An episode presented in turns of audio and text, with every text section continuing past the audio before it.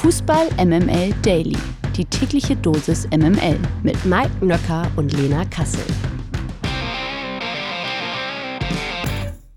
Einen wunderschönen guten Morgen.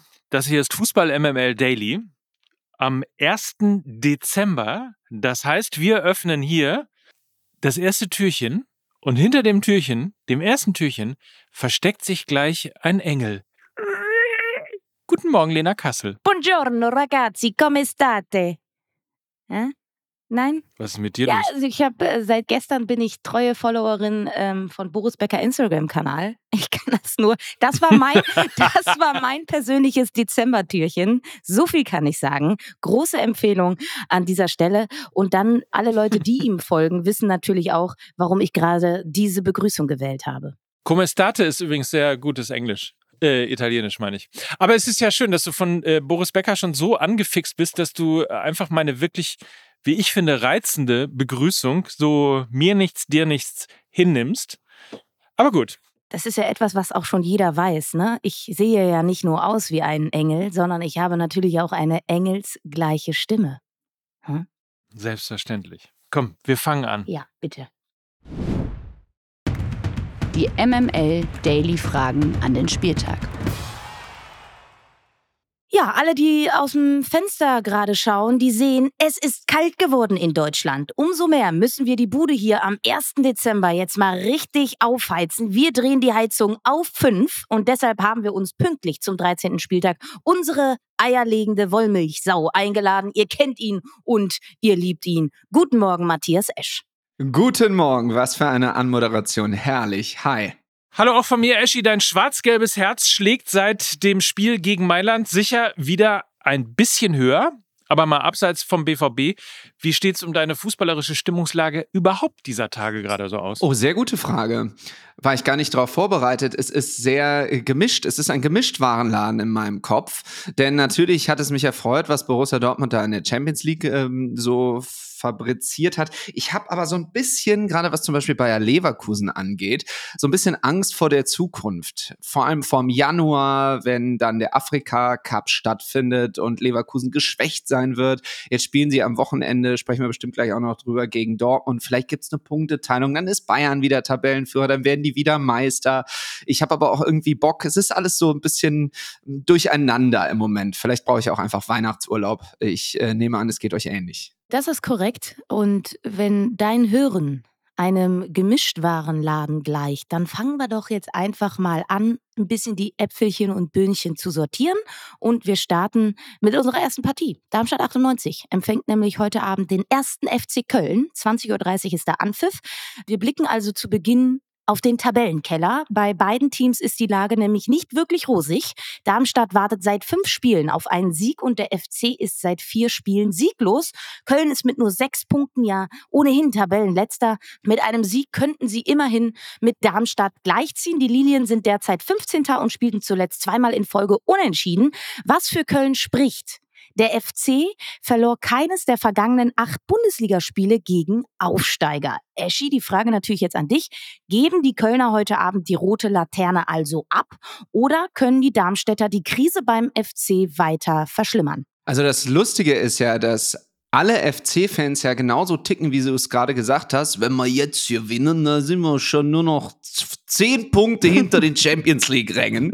ähm, ich glaube, das ist so ein bisschen die Marschroute in Köln. Ich finde das ja sehr sympathisch. Auf der anderen Seite merkt man schon, dass wenn man mit Köln-Fans spricht, ich meine, die haben nach zwölf Spielen sechs Punkte. Ne? Also das ist schon echt verdammt wenig. Und eigentlich brennt da absolut der Baum. Und klar, es gab nur eine ganz knappe Niederlage gegen den FC Bayern. Aber wenn man das Spiel gesehen hat, dann weiß man, das hätte ehrlich gesagt auch 5-0 oder 6-0 für Bayern ausgehen fast schon müssen. Dementsprechend äh, ist die Lage ernst in der Domstadt. Und das ist jetzt dann tatsächlich schon so ein Spiel, das du eigentlich gewinnen musst. Da gibt's eigentlich kein Vertun. Und äh, Darmstadt wird, glaube ich, mit diesem 15. Platz ähm, aktuell ganz okay zufrieden sein. Und vor allem, wenn das am Ende der Saison auch noch der Fall sein sollte, dann wird man Jubelsprünge machen. Also von daher glaube ich, dass es ein richtig schöner Freitagsabend-Kick wird unter Flutlicht. Es wird richtig zur Sache gehen und Köln hat den höheren Druck. Hast du eigentlich ein Rezept für den FC? Also ich meine, wir haben ja auch hier schon oft drüber geredet, dass sie Hector nicht kompensiert haben, dass sie Skiri nicht kompensiert haben. Aber gibt es irgendwo, hast du eine andere Lösung noch im Kopf oder heißt es jetzt, sich in die Wintertransferperiode äh, retten und dann nachlegen? Jetzt wird ja wahrscheinlich erstmal die letzte Transferperiode für die nächsten 200 Jahre sein beim FC, wenn es ganz blöd ausgeht.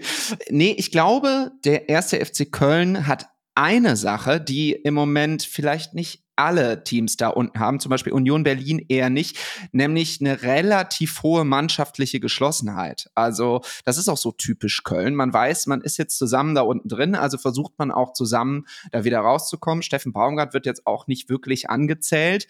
Das ist, glaube ich, ein Fund. Das ist wichtig für den FC.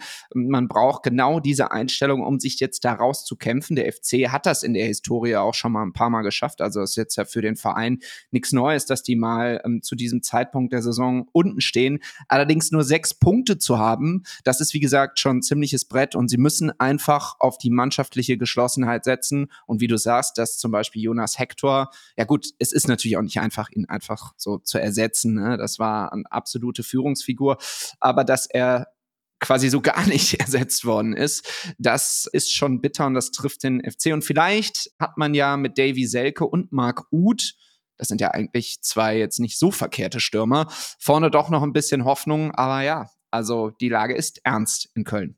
Also wenn wir heute ja den 1. Dezember haben, kann man ja jetzt auch schon anfangen, die kleine Weihnachtswunschzettelliste auszufüllen. Und Mike, wenn du nach einem Rezept fragst, dann ist ein Patentrezept, glaube ich, die Laie von Yusufa Mokoko.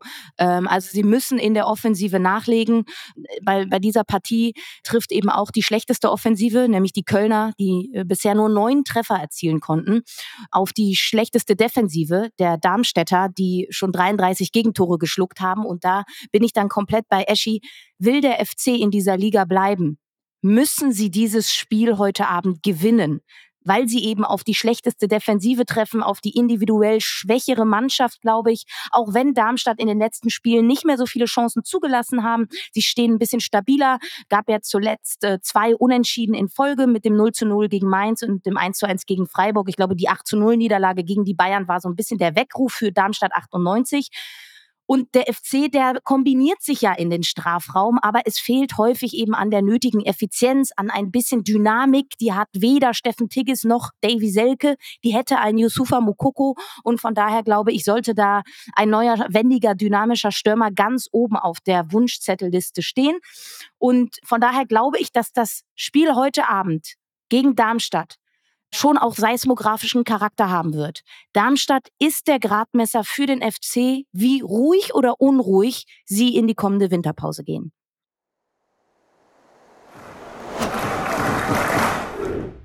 Kommen wir zum nächsten Problembär der Liga. Wobei ich gar nicht weiß, ob man im Zusammenhang mit Union äh, Berlin von einem Bären sprechen darf. Das musst du mir beantworten. Fühlt sich da jemand auf den Schlips getreten, Lena? Nee, nee kannst ne? du so machen. Kann ich machen, okay.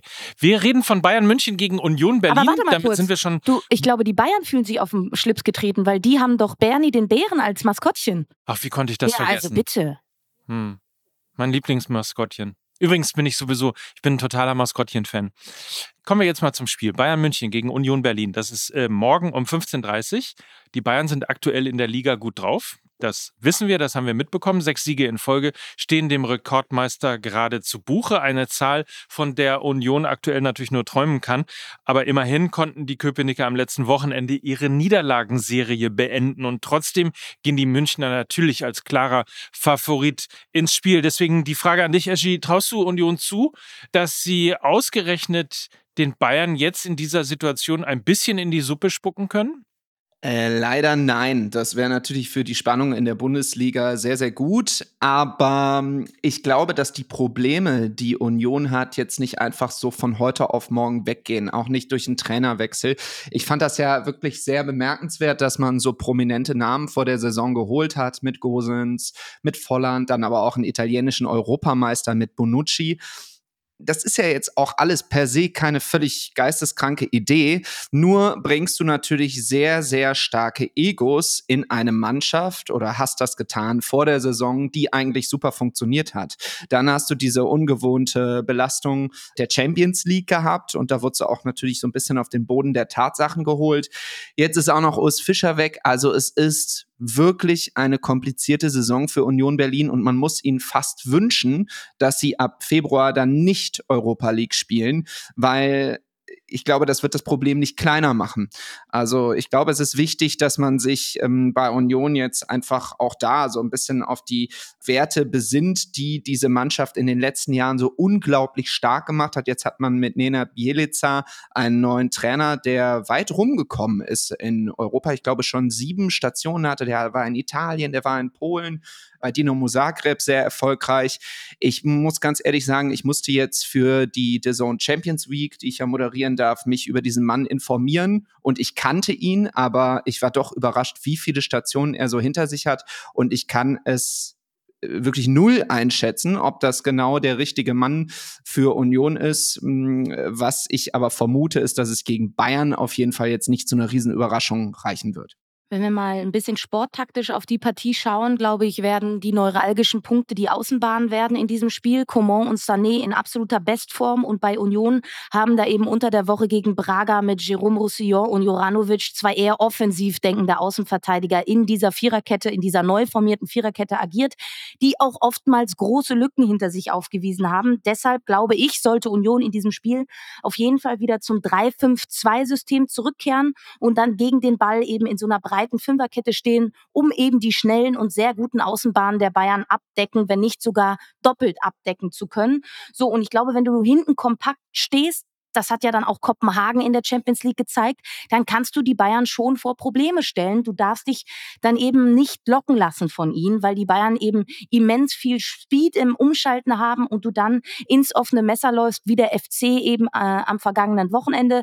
Sie haben es dann nach der Anpassung vom Baumgart wesentlich besser gemacht und haben dann eben nur mit 1 zu 0 verloren. Und da Union in dieser Saison nicht mehr so eisern ist wie noch in der vergangenen Saison, man muss sich mal vorstellen, sie blieben in keinem Saisonspiel ohne Gegentor und haben schon 27 Gegentore insgesamt kassiert. Das ist immens. Und deshalb sollte, glaube ich, der Fokus in diesem Spiel ganz klar auf der defensiven Kompaktheit liegen. Sonst, glaube ich, könnte das richtig böse werden am Samstag, wenn sie das nicht tun.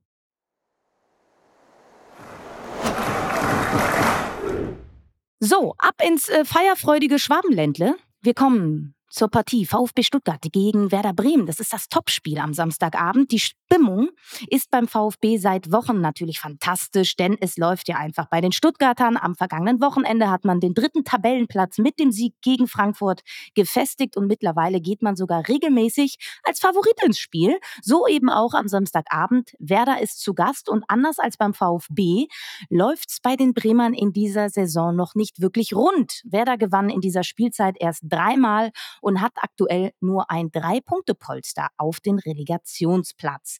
Die Vorzeichen scheinen also recht klar zu sein vor diesem Spiel. Was sind äh, deine Gedanken zu diesem Duell, Eschi?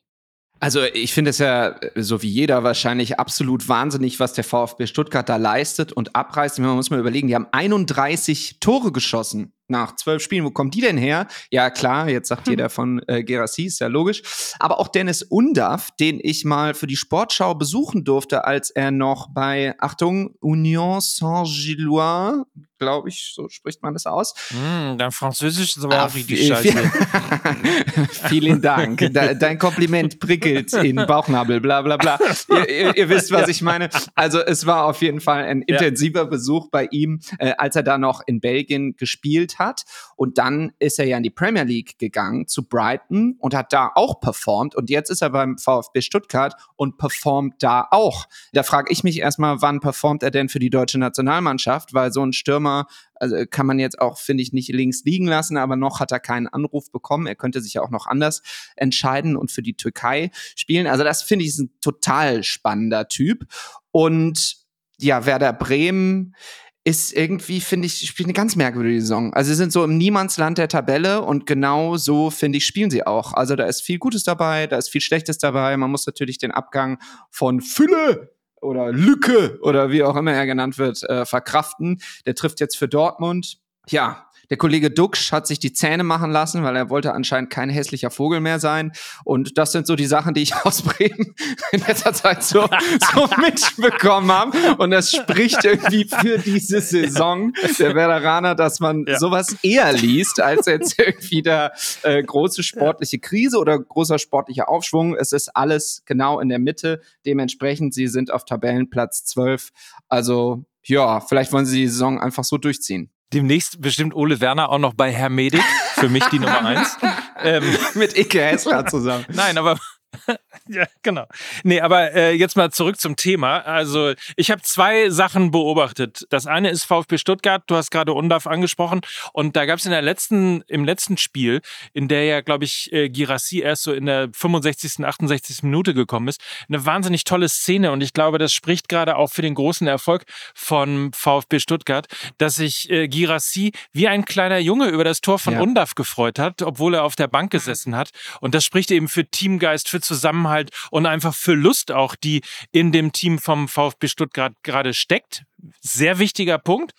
Und bei Werder Bremen bin ich ehrlicherweise ein bisschen verwundert, nachdem die äh, letzte Rückrunde schon schlecht gelaufen ist und es immer noch nicht richtig gut läuft, warum man so stur an Ole Werner festhält. Ach komm, also das finde ich ein bisschen. Also jetzt, also die Trainerdiskussion würde ich bei Werder Bremen jetzt nicht aufmachen. Die haben halt. Weil sie traditionell nie aufgemacht ja, wird? Ja, das auch. Und weil man immer äh, sehr, sehr lange gerne an Personalien festhält. Liebe Grüße gehen raus an Frank Baumann. Aber ich glaube, dass sie so ein bisschen innerhalb ihrer Möglichkeiten spielen. Also der Kader gibt halt einfach nicht mehr her. Und man muss dazu sagen, dass sie in ihrer ersten Bundesliga-Saison in der vergangenen nämlich einfach überperformt haben durch eben das Duo Duxch und Füllkrug. Das war halt die Lebensversicherung und durch die Tore von Niklas Füllkrug haben sie was weiß ich wie viele Punkte eingeheimst und sie haben den halt einfach nicht kompensieren können. Es gab ja noch diesen Last-Minute-Transfer von Rafael Borre, der kommt so langsam auch an und harmoniert irgendwie ganz okay mit Marvin Duxch, aber sie sie spielen glaube ich so wie ihre Möglichkeiten es darlegen. So, und deshalb glaube ich, kann da Ole Werner auch nicht zaubern. Sie haben versucht natürlich mit Nabi Keita irgendwie so die Planstelle des defensiven Stabilisators zu füllen. War natürlich irgendwie absehbar, dass er nicht sonderlich viele Spiele machen wird mit seinen Glasknochen. Das war äh, einfach ein Risiko, was sie eingegangen sind und was sie jetzt so ein bisschen auslöffeln müssen. Nichtsdestotrotz glaube ich, wird Ihnen jetzt auch Stuttgart äh, morgen Abend definitiv die Grenzen aufzeigen, weil eben Stuttgart, was individuelle Klasse angeht, im Kader besser aufgestellt ist, aber auch besser aufgestellt ist, was Form und Flow angeht. Und Werder Bremen hat bis jetzt auch bei keiner Mannschaft aus der Top 5 irgendwie Bonuspunkte holen können. Da werden ihnen, glaube ich, immer relativ klar die Grenzen aufgezeigt. Sie haben jetzt bisher drei Mannschaften aus der Top 5 gehabt und sind da jeweils ohne Punkt aber auch ohne Tor geblieben. Und ich glaube, das wird auch äh, diesmal so sein.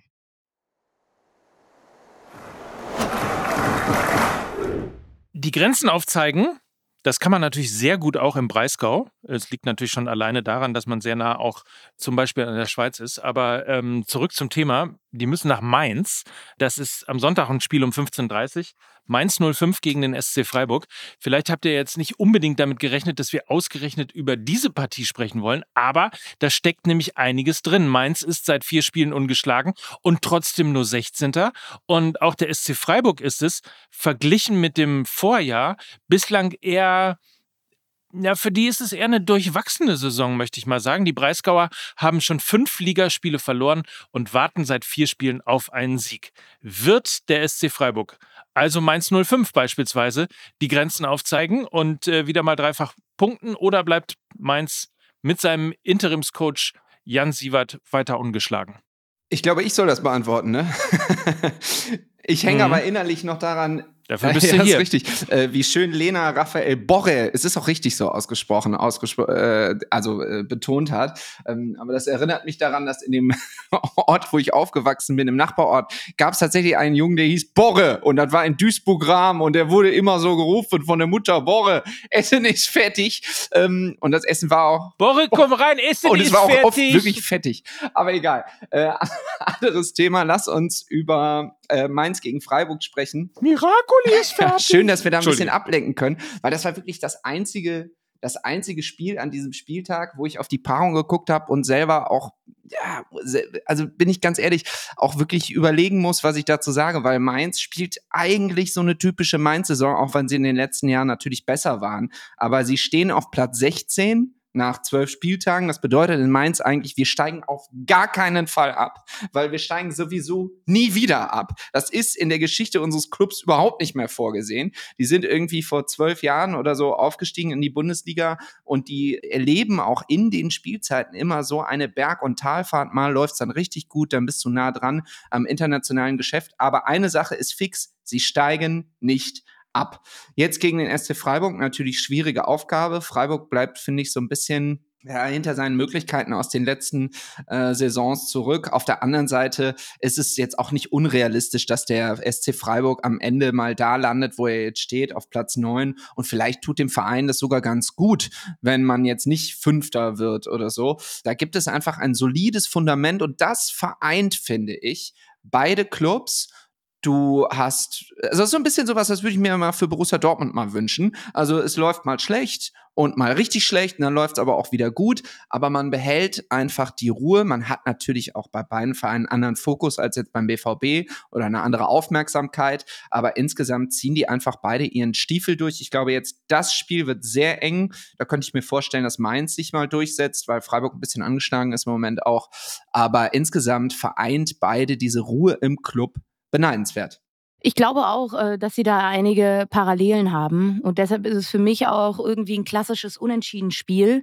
Mainz wird, glaube ich, tief verteidigen und auf Umschaltsituationen lauern. Es ist ja auch wieder Johnny Burkhardt mit dabei, der richtig viel Tempo reinbringt äh, in das Spiel der Mainzer und ich glaube, da auch die ein oder andere Kontersituation kreieren kann mit seinem Speed und mit dem neuen Coach Jan Sievert stehen sie in der Defensive jetzt wirklich wesentlich besser, was ja auch so ein bisschen die DNA von ihnen war in den vergangenen Saisons, äh, kassierten in den letzten drei Bundesligaspielen mit nur einem Gegentor einen Gegentorschnitt von gerade mal 0,3 pro Partie. Und in den ersten neun Saisonspielen lag der noch bei 2,7. Also da sieht man auf jeden Fall die Handschrift des neuen Trainers wieder so ein bisschen zurück zu den Wurzeln.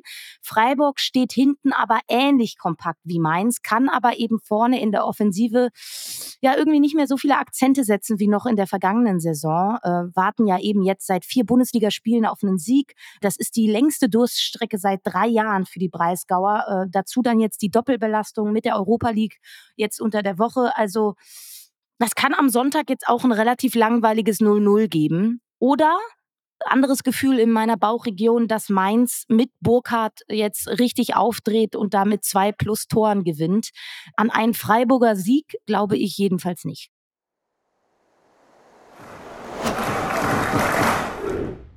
Another day is here and you're ready for it. What to wear? Check. Breakfast, lunch and dinner? Check. Planning for what's next and how to save for it? That's where Bank of America can help. For your financial to-dos, Bank of America has experts ready to help get you closer to your goals. Get started at one of our local financial centers or 24-7 in our mobile banking app. Find a location near you at bankofamerica.com slash talk to us. What would you like the power to do? Mobile banking requires downloading the app and is only available for select devices. Message and data rates may apply. Bank of America NA, member FDIC. Bayer Leverkusen gegen Borussia Dortmund. Sonntag 17.30 Uhr. Das eigentliche Topspiel an diesem Wochenende oder eben auch das Beste kommt zum Schluss. Der Tabellenführer empfängt nämlich den vierten. Leverkusen ist auch nach zwölf Ligaspielen noch immer ohne Niederlage. Zuletzt war die Werkself in Bremen erfolgreich und gewann souverän mit 3 zu 0. Beim BVB läuft es da weitaus spektakulärer in den letzten Wochen. Dass das nicht zwangsläufig mit Erfolg verbunden ist, lässt sich allerdings an der Tabelle ablesen. Sollte Dortmund gegen Leverkusen verlieren, wäre der BVB schon 13 Punkte von der Tabellenspitze entfernt. Ist die Partie am Sonntag insofern äh, vielleicht Dortmunds letzte Chance, sich im Titelrennen zurückzumelden, Eschi? Hoi, hoi, hoi. Ja, also äh, um die Frage mal zu beantworten, erstmal ja, absolut. Also du musst dieses Spiel gewinnen, wenn du deutscher Meister werden willst. Jetzt ist aber die Frage, willst du denn deutscher Meister werden in Dortmund? Also natürlich, du willst immer deutscher Meister werden, vor allem nach der letzten Saison weil man muss mal ganz klar sagen, das hätte ja auch so eine Saison sein können. Das haben andere große Vereine auch schon mal erlebt, wo es eine große Enttäuschung in der Vorsaison gab und dann setzt das Kräfte frei Ich sehe das bei Borussia Dortmund sehr bedingt. Ich finde, das hat Mats Hummels auch im Interview gesagt nach dem Spiel in Mailand, dass von der Mentalität her wenige Spiele bislang dabei waren, die so richtig schlecht waren. Das war natürlich das Spiel gegen Bayern, das war das Spiel gegen Stuttgart und das erste Spiel auswärts in der Champions League in Paris. Das hat er aber nicht genannt. Es war aber auch das Heimspiel zu Hause gegen Heidenheim, dass man 2 zu 2 gespielt hat. Das war zwar ganz am Anfang der Saison, aber diese Spiele, das sind ja die, die Borussia Dortmund so richtig wehtun und die so richtig unnötig sind. In Leverkusen jetzt am Sonntag, die in fantastischer Form sind und absolut zu Recht Tabellenführer sind aktuell. Mal gucken, ob es am Ende der Saison noch sind. Da kannst du mal verlieren. Da kommt es jetzt, glaube ich, in erster Linie einfach darauf an, mal eine souveräne und gute Leistung zu bringen. Ich muss auch sagen, bei diesem Mailand-Spiel, auch da habe ich Sachen gesehen, die jetzt nicht nur positiv waren. Also Bino Gittens hat ein super Spiel gemacht, aber man sieht eben in der Absprache mit Benzebaini, der auf der linken Seite, wenn es dann zurückgeht, da hat der BVB einfach immer noch Schwächen. Und man hat es ja auch gegen Bayern gesehen. Es sind nicht die schnellsten Innenverteidiger. Also wenn Mannschaften schnell in die Spitze spielen, und das kann ja Bayer Leverkusen wie kaum ein anderes Team in der Bundesliga, ja, dann wird's ungemütlich. Äh, zum Schluss dieser Ausführung, ich kann mich daran erinnern, dass ich vor einer Weile mal in Dortmund im Stadion war und da standen zwei etwas gesetztere Herren äh, neben äh, mir und äh, haben sich darüber unterhalten, dass es früher mal bei Facebook diesen Beziehungsstatus it is kompliziert gab und äh, dann haben sie sich das gegenseitig erzählt und sich super äh, weggeschmissen rüber. Weißt du das noch? Ja, das ist so untertrieben mit dem BVB, ne? das ist super kompliziert. Und äh, es, es ist einfach super kompliziert mit Borussia Dortmund. Selbst in dieser Saison, sie haben super selten verloren. Sie machen viele Dinge viel besser als noch in der letzten Spielzeit. Und irgendwie kommt da einfach keine Ruhe rein. Und wenn dieses Spiel jetzt, was ich jetzt nicht für unrealistisch halte, mal wieder verloren geht oder vielleicht gibt es eine Punktetrennung, dann ist Bayern wieder Tabellenführer wahrscheinlich, dann wird das nicht kleiner, dieses Thema. Und ich habe aber auch dafür jetzt nicht wirklich ein Rezept. Hast du eins, Lena? Ich glaube, man kann an den Außenverteidigerpositionen die Gefühlslagen und die unterschiedlichen Kaderplanungen bei diesen beiden Mannschaften relativ gut ablesen. Du hast auf der einen Seite Jeremy Frimpong und Grimaldo, die die komplette Liga verzaubern und schon auf keine Ahnung wie viele Scorerpunkte kommen. Und auf der anderen Seite hast du Riasson und Benzebaini, die unter der Woche gegen Mailand, glaube ich, äh, relativ offen gezeigt haben, dass es kein Champions League Niveau ist. So. Und das ist erstmal, glaube ich, das, was, wo man so ein bisschen äh, die Unterschiedlichkeit zwischen Borussia Dortmund und Bayer Leverkusen ganz gut ablesen kann. Und wenn man mal auf den BVB guckt, dann war es ja in der bisherigen Saison immer so, wenn sie dann mal unter der Woche große Siege gefeiert haben, wie eben gegen Newcastle zum Beispiel zweimal, gab es dann am darauffolgenden Wochenende eigentlich immer eine Ernüchterung in der Liga. Das war gegen Bayern so und das war auch gegen Stuttgart so. Also äh, der BVB kommt nicht rein in einen Erfolgsflow in dieser Saison. Auf gute Auftritte folgen immer wieder nicht so gute Auftritte. Wenn man also der bisherigen Saison Glauben schenken mag, folgt jetzt gegen Leverkusen also wieder eine Ernüchterung für den BVB. Es wäre jedenfalls keine Überraschung, auch weil Leverkusen ja mittlerweile maschinenartig geölt ist. Also Xabi Alonso steht für die totale Kontrolle. Und so unberechenbar der BVB ist, so berechenbar ist Bayer Leverkusen in dieser Saison. Xabi Alonso hat für jeden Gegner, für jede etwaige Situation einen Plan. Er überlässt nichts dem Zufall. Die totale Kontrolle ist sein oberstes Ziel. Und das könnte auch in diesem Spiel die Erfolgsformel sein, beziehungsweise wird es in dieser Partie zum großen Kampf kommen zwischen den großen schwarz-gelben Emotionen im Westfalenstadion und der kühlen Berechenbarkeit der Werkself. Wenn man es runterbricht, Kopf gegen Herz. Das ist die Überschrift dieser Partie für mich und ich bin sehr gespannt, wer da gewinnt. Kann man sagen, dass äh, Bayer Leverkusen in dieser Saison total stabil steht? ja. Das kann man so ja, sagen. Ja, das kann man sagen. Gut, Dankeschön.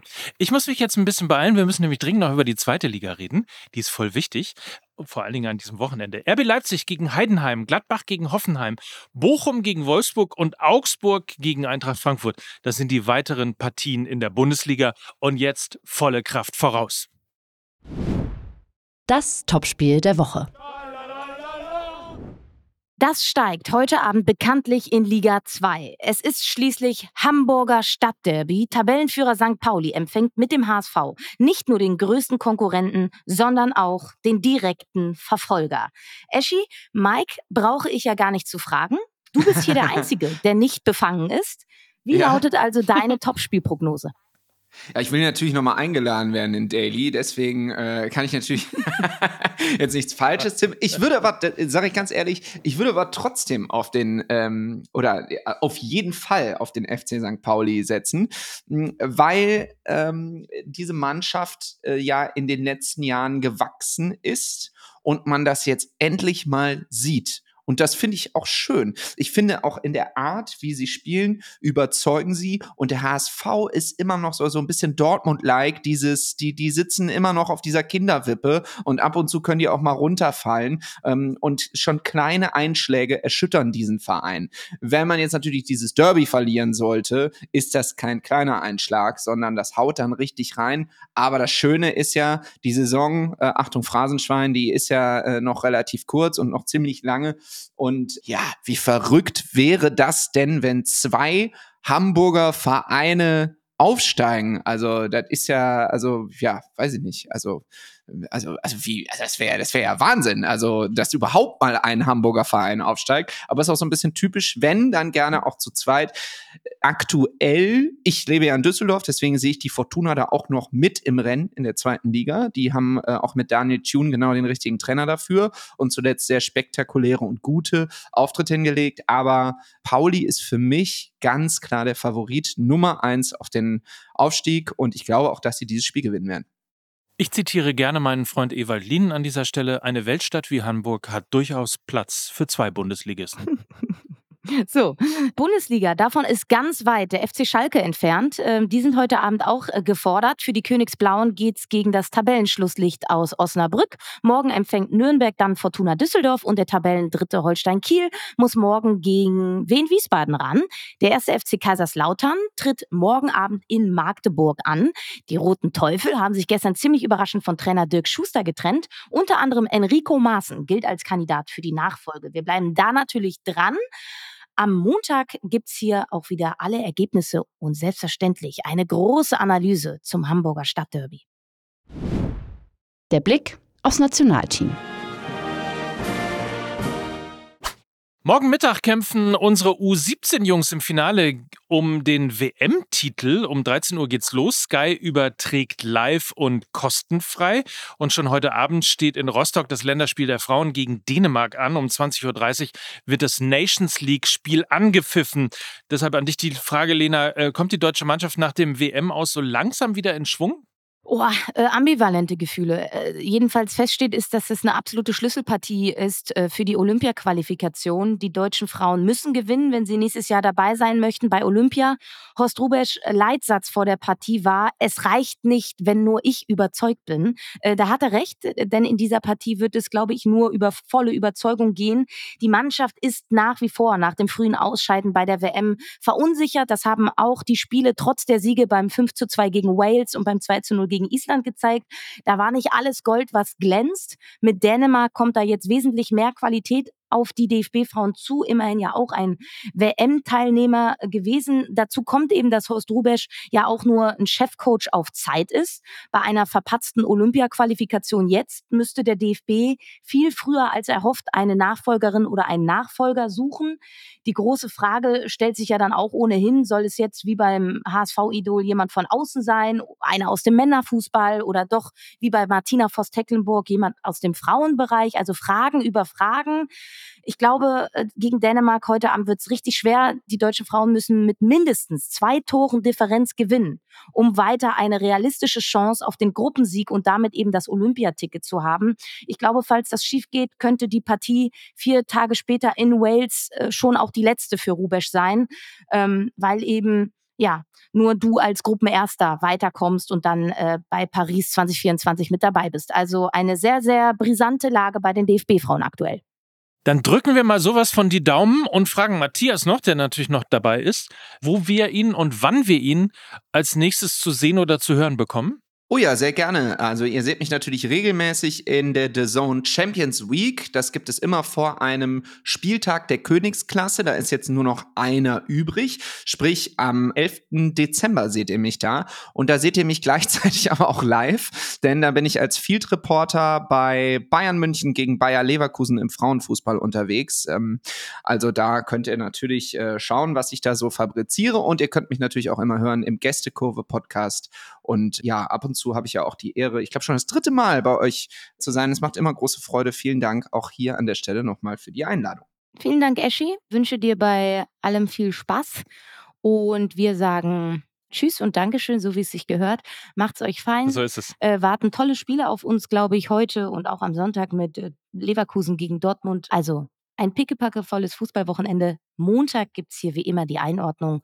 Und jetzt sagen wir aber wirklich Tschüss. Und Derby. Ja, ist gut. Derby. Ist gut, hab ich doch gesagt. Das 66. Stadtderby.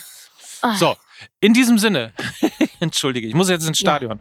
Ich, ich bin jetzt schon, glaube ich, ich bin heiß. Also, es verabschieden sich wie immer an dieser Stelle Matthias Esch, Mike Nöcker Und Lena Kassel für Fußball MML. Tschüss. Tschüss. Dieser Podcast wird produziert von Podstars bei OMR.